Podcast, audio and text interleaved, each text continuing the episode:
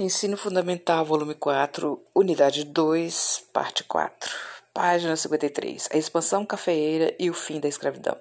Enquanto a produção cafeeira se expandia no Sudeste, no Nordeste o açúcar declinava, devido à concorrência internacional. Açúcar produzido nas Antilhas e o açúcar de beterraba produzido na Europa. No século XIX, o café destacou como o principal produto de exportação do país. O cultivo concentrava-se no Rio de Janeiro e principalmente em São Paulo, Vale do Paraíba, região anteriormente sem importância econômica. Segunda metade do século XIX, café chegou ao centro-oeste paulista, atendendo a demanda, a grande demanda, de, digamos de passagem, a procura mundial por esse produto. Devido à lei Eusébio de Queiroz, ocasionou a diminuição de escravizados vendidos no comércio os cafeicultores do Sudeste passam a comprar escravizados dos fazendeiros nordestinos, porém, a exorbitância dos preços, os grandes proprietários começam a apostar na imigração para substituir a mão de obra para a plantação. Você sabia? No século XIX, a vinda da maioria dos imigrantes para a América está ligada à unificação nacional da Itália e da Alemanha. Repito, Unificação Nacional da Itália e da Alemanha, volume 2, dê uma olhada lá se você não se lembra. Como no Brasil, a unificação europeia foi conservadora socialmente, pois também dificultou o acesso à terra, nada democrático isso, né?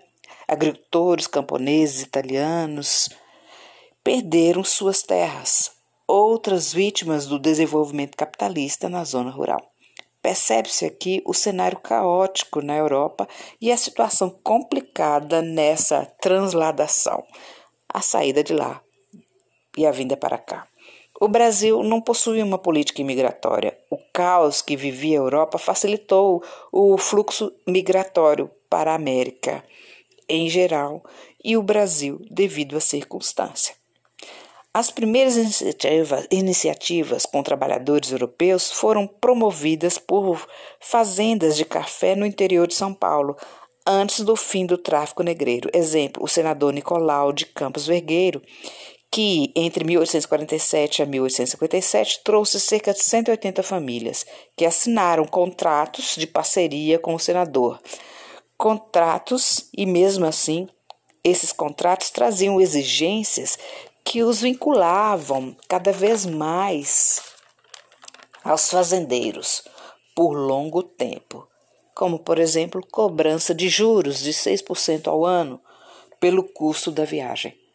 Os gêneros alimentícios eram fornecidos, vendidos pelos fazendeiros, que superfaturavam a nota e as dívidas dos imigrantes nunca tinham fim com os fazendeiros. A exploração dos colonos imigrantes pelos contratos de parceria gerou revolta.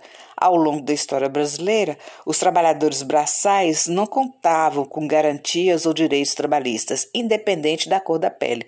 Estávamos à mercê da ganância dos grandes proprietários, que eram a elite do nosso país. A fazenda Ibicaba do senador Vergueiro sofreu com a revolta dos colonos, fazendo o governo imperial replanejar as relações entre os proprietários e os imigrantes. Mais à frente, e por pressão de governos europeus, o governo brasileiro assume, banca e financia as viagens desses imigrantes para o Brasil. Página 54.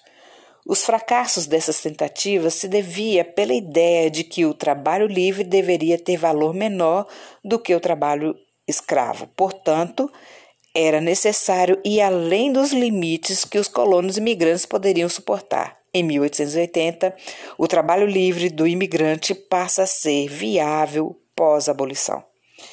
O que mais mudou nesse período? Primeiro, a modernização da produção e o aumento do consumo mundial de café. O que fez o governo nessa empreitada? Estimulou a produção de café e a modernização, fornecendo recursos aos cafeicultores. Investiu na construção de redes ferroviárias, na mecanização da produção e barateou o transporte marítimo. Resultado dessas medidas práticas reduziu os custos da comercialização do café internacionalmente, garantindo o lucro dos produtores. Facilitou a contratação dos imigrantes, abrindo o mercado para a lógica capitalista relativa ao trabalho livre. fortaleceu economicamente os paulistas, que, por tabela, passam a interferir e adquirir mais poder político. Fotogravura, legenda. Imigrantes trabalhando em fazendas de café em Araraquara, São Paulo, 1902. Estão no meio da plantação colhendo café homens, mulheres e uma criança. Na esquerda da foto há um carro de boi e pessoas ao redor dos pés de café. No meio da foto, um pé de café com duas mulheres e um homem agachado, todos retirando as frutinhas do café. Eles pisam em um pano para que o grão do café não seja desperdiçado ou esmagado. Outro homem passa em pé com um cesto grande nos ombros. Uma criança, menina, olha para o fotógrafo no momento exato da foto. Ela e outros estão em pé junto ao pé de café, retirando as frutinhas. Fim da foto. Página 55. Enfim, tudo estava ocorrendo e abrandando o medo e a ansiedade da elite brasileira, decrescendo sua relutância pelo fim da escravidão. É lógico, houve resistência. Não abriram mão totalmente sem luta. O movimento abolicionista é considerado um dos principais movimentos de mobilização popular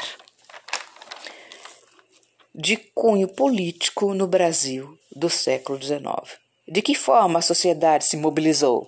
Grupos agrários não vinculados à escravização, setores da classe média urbana, intelectuais, profissionais liberais e estudantes universitários protestaram nas ruas, editavam jornais, criavam associações em defesa do fim da escravidão.